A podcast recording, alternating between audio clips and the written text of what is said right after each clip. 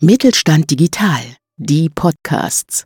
Mit Mittelstand Digital unterstützt das Bundesministerium für Wirtschaft und Klimaschutz kleine und mittlere Unternehmen bei der Digitalisierung.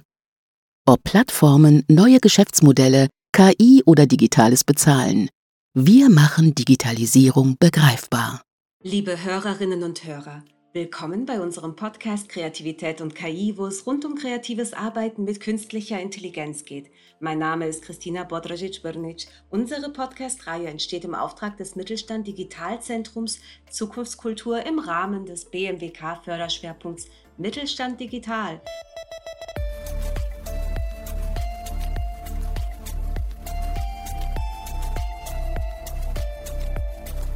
Heute begrüße ich Benjamin Gosse, Co-Founder von Sinsa AI bei mir. Hi Benjamin. Hallo, einen schönen Abend.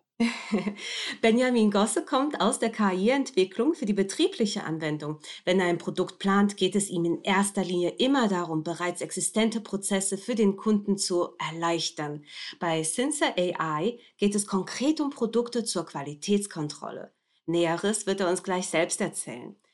Benjamin, wie bist du dahin gekommen, wo du jetzt stehst und warum tust du genau das, was du tust? Gute Frage. Tatsächlich hatte ich direkt bei meiner ersten Arbeitsstelle schon Interesse für AI entdeckt, weil ich das Gefühl hatte, dass das mit einer der wichtigen Bausteine wird die nächsten Jahrzehnte. Und als ich dann entschied, mich selbstständig zu machen, musste ich erst ein paar Schleifen drehen, habe dann aber mit Nico einen Co-Founder gefunden, der ebenfalls in die Richtung künstliche Intelligenz wollte. Und deswegen hat sich da sehr, sehr schnell ein Match zwischen uns gebildet. Und wir haben gemerkt, ähm, wir haben auch eine Nische gefunden, wo auch noch richtig Bedarf ist. Und so sind wir dann zur Entscheidung gekommen, letztlich auch miteinander zu arbeiten und ein Startup zusammen zu gründen. Ah, fantastisch. Zum Thema dieser Nische, ne, bei Cinza entwickelt ihr KI-gesteuerte Systeme zur Qualitätskontrolle. In traditionellen Betrieben wird diese von Menschen durchgeführt. Kannst du uns sagen, weshalb der Mensch mit der KI auch oder erst recht gute Ergebnisse erzielen kann? Ähm, ja, also tatsächlich ist es so, der Mensch als Prüfmittel ist tatsächlich eigentlich extrem gut schon. Das Problem ist hier nur, das gilt immer nur dann, wenn der Mensch auch wirklich fit ist, also wach, ausgeruht und es nicht schon seit Stunden macht. Und in der Produktion, die läuft ja teilweise 24 Stunden am Tag, ist es natürlich schwer, das einfach als Mensch wirklich durchzuhalten. Und deswegen Konstanz und auch Geschwindigkeit und erwartbare Qualität ist einfach quasi wichtiger als die Peak-Qualität, die ein Mensch erreichen kann. Ähm, und deswegen suchen eigentlich Hersteller händeringend nach KI, die sie quasi dabei unterstützt, das abzufangen, was der Mensch einfach nicht acht Stunden am Stück leisten kann. Oder wenn dann nur unter höchster Anstrengung. Und da hat die KI in den letzten Jahren auch einfach einen wahnsinnigen Sprung gemacht, ähm, weswegen wir jetzt auch wirklich gute Ergebnisse hier erzielen können erstmal. In welcher Form von Kontrolle können die beiden Systeme FIND, F-I-N-D und ACT, A-C-T angewendet werden? Und kann ein Betrieb auch beide unabhängig voneinander einsetzen? Also Erstmal zur Frage, was machen diese beiden Systeme, die wir anbieten, genannt Find und Act? Ähm, Find ist das, was man in der Industrie tatsächlich schon seit vielen Jahrzehnten klassisch kennt. Das ist letztlich ein Prüfsystem, das dem Kunden einfach sagt, das Produkt, das du gerade produziert, das ist gut oder es ist schlecht. Also klassische visuelle Qualitätskontrolle. Das Neue ist hier, ja, die AI im Hintergrund, aber im Ergebnis ist es für den Kunden nichts Neues. Spannend wird es bei uns dann bei dem zweiten Produkt, dem Act-Produkt, denn hier sagt unser System nicht, ob das Produkt gut oder schlecht ist, sondern ob der ganze Herstellungsprozess quasi gut und schlecht ist. Und was der Kunde auch tun soll, um den Prozess von schlecht wieder auf gut zu bringen. Das heißt, es ist einfach eine, eine tiefere Blickweise, eine weitergreifende Blickweise. Und mittelfristig ist es auch unser Plan, das ACT-System auch ohne das Feinsystem anbieten zu können. Aktuell geht es nur zusammen, weil wir einfach eine Kamera brauchen, die die Bilder generiert, die wir analysieren. Und das ist erstmal auch das Feindsystem, aber wie gesagt, mittellangfristig wollen wir da auch andere ähm, Kameras, Kameras von anderen Herstellern ermöglichen und äh, dazu schaltbar machen quasi. Mhm. Okay. Eine Frage aus Sicht des Unternehmers. Cinsa ist ein KI-Startup. Wie verhält es sich mit Investitionen und Förderungen in diesem Bereich? Und was ist schon großartig, aber was und was müsste besser laufen? Wir sind gerade tatsächlich in der Finanzierungsrunde, deswegen äh, gute Frage. Ähm, großartig ist tatsächlich die Anzahl der aktiven Investoren im Bereich KI, weil Investoren verstanden haben, dass KI wahnsinnig wichtig ist und wahnsinnig viel ausmachen wird. Besser laufen könnte tatsächlich das Thema der bürokratischen Prozesse bei Förderungen. Viele der Förderungen kommen von staatlichen oder zumindest teilstaatlichen Instituten und die haben teilweise sehr, sehr mühsame bürokratische Prozesse, die tatsächlich extrem lange dauern, zumindest auf die Lebenszeit eines Startups ähm, betrachtet. Das ist etwas, da haben wir uns schon sehr, sehr drüber geärgert teilweise. Und da ist viel Raum für Verbesserungen noch, gerade in Deutschland. Mhm. Darf ich dann äh, fragen zum aktuellen Prozess, wie lange läuft der schon? Ähm, der aktuelle Prozess der Finanzierungsrunde läuft jetzt gerade schon seit im Endeffekt vier Monaten. Man sagt ja klassischerweise, so bis zu sechs Monaten dauert eine solche Finanzierungsrunde. Wenn man zu den, ich sag mal, Top 0,1% Startups gehört, kann es auch schneller gehen. Aber das, das ist so der klassische Erfahrungswert auch letztlich. Mhm, ganz schön viel Zeit, wenn es darum geht, schnell und agil zu sein, ja. Absolut, ja. Zum Thema Kreativität. Inwiefern spielt diese eine Rolle bei eurer Entwicklung, ähm, also bei der Entwicklung eurer Technologie? Und braucht man auch eine ganz besondere Kreativität, wenn es um den Endnutzer geht? um vielleicht gleich auf die zweite Frage einzugehen, ich würde es tatsächlich genau umdrehen. Ich glaube, dass die Kreativität in der eigentlichen Produktentwicklung, also in der gesamthaften Produktentwicklung, eine größere Rolle spielt, als wenn es dann konkret um den Endnutzer geht. Warum sehen wir das so? Ähm, wenn es um die User Experience geht, also um das, was der Endnutzer dann wirklich bei der Bedienung des Systems empfindet, das ist eher ein Handwerk. Da gibt es enorm gute Leute, die genau verstehen, wie muss man Dashboards etc. gestalten, damit sich das für den Nutzer gut anfühlt. Das kann man erlernen ähm, und dann letztlich über eine Agentur verkaufen.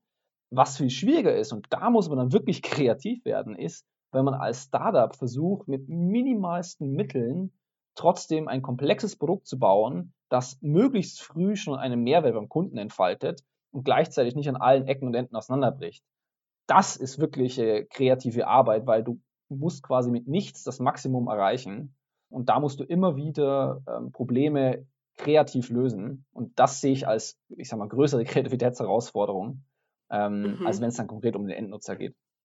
Mhm, mhm.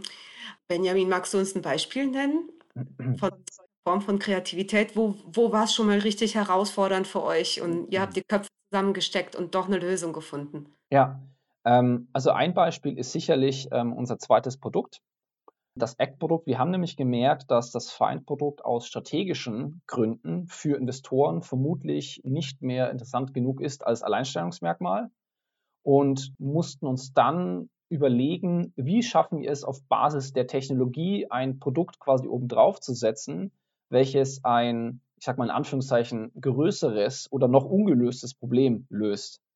Und da mussten wir quasi ganz unterschiedliche Dinge in einen Topf werfen und eine Lösung rauskommen. Wir mussten zusammenwerfen, was ist technisch möglich, was ist mit unseren Ressourcen möglich, was ist als Problem noch ungelöst und was ist auch ein Trendthema, wo wir sagen, okay, da werden Kunden auch in Zukunft verstärkt draufschauen. Weil viele Probleme, die ungelöst sind, sind aus gutem Grund ungelöst, weil es sich einfach nicht rentiert. Ähm, das heißt, wir mussten all diese Dinge in einem Vakuum quasi betrachten und trotzdem zu einem Ergebnis kommen, was in der Realität dann ähm, Bestand hat. Und das hat schon viel Kreativität und ja, ich sag mal, Denkarbeit erfordert. Mhm. Ja, glaube ich. ähm, habt ihr schon Erfahrungen mit solchen Nutzern, die am Ende im Betrieb zusammen mit eurer KI-basierten Technologie arbeiten? Und wie reagieren die normalerweise bei der Umstellung? Ja, also tatsächlich ist es so, dass gerade in unserem Bereich die Leute oft skeptisch sind weil bei dem Thema leider viel verbrannte Erde da ist. Äh, das erklärt sich daraus, dass ähm, KI selbst ja gar nicht so neu ist. Gerade in unserem Bereich der visuellen Qualitätskontrolle wird eigentlich seit ich mal, 40 Jahren versucht, über ein gewisses Maß Intelligenz ähm, Prüfungen durchzuführen. Das hat nur ganz, ganz lange Zeit nicht wirklich zufriedenstellend geklappt, weil die AI einfach noch nicht so weit war. Und erst in den letzten Jahren, gerade mit dem Thema Deep Learning, kamen dann Technologien auf, die wirklich flexibel waren, einfach zu bedienen und trotzdem mächtig.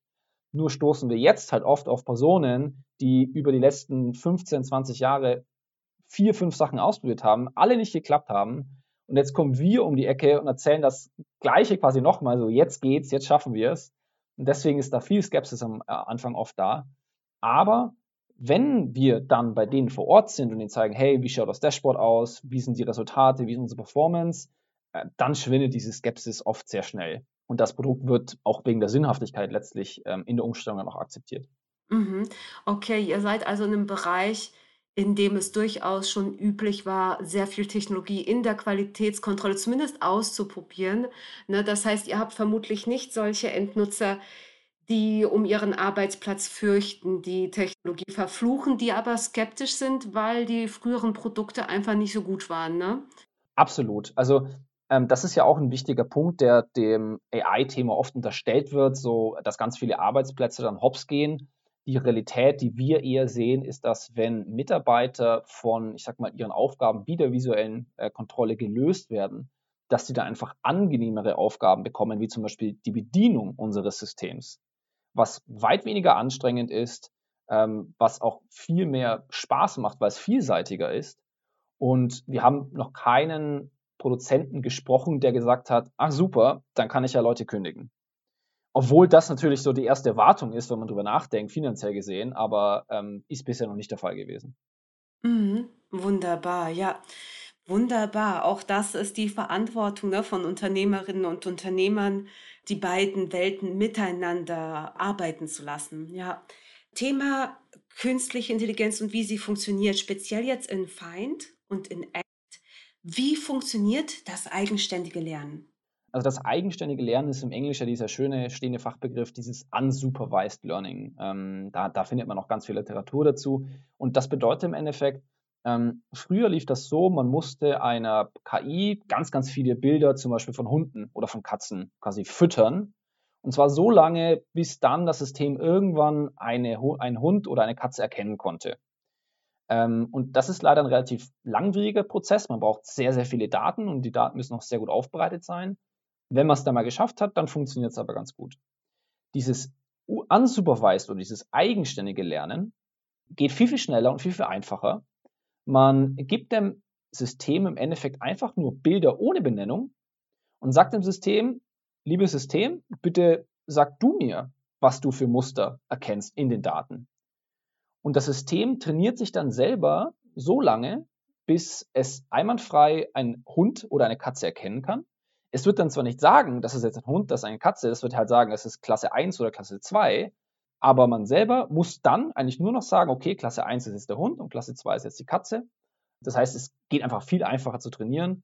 Und das ist natürlich auch in der Produktion wahnsinnig wichtig, weil da es ja sehr, sehr oft um Zeit und ähm, Kosteneinsparung geht. Das heißt, sich da jetzt Monate Zeit zu nehmen, um ein System anzutrainieren, ist da schlicht nicht, schlicht nicht drin. Herzlichen Dank, lieber Benjamin, dass du das so schön erklärt hast, dass wir auch mitkommen können. Ich wünsche dir und deinem Kollegen ganz, ganz viel Erfolg mit eurem Unternehmen Sincer. Und für Hörende, die sich für diese Produkte interessieren, befindet sich ein Link zur Webseite in der Beschreibung des Blogposts. Und ja, vielen Dank, Benjamin.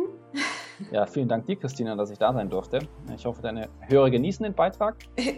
Und ich wünsche allen ich Zuhörern auch, ja? einen schönen Abend noch, je nachdem, wann sie es hören. genau, genau, wünsche ich auch. Also, bis bald an alle Hörende, bis zur nächsten Folge. Tschüss.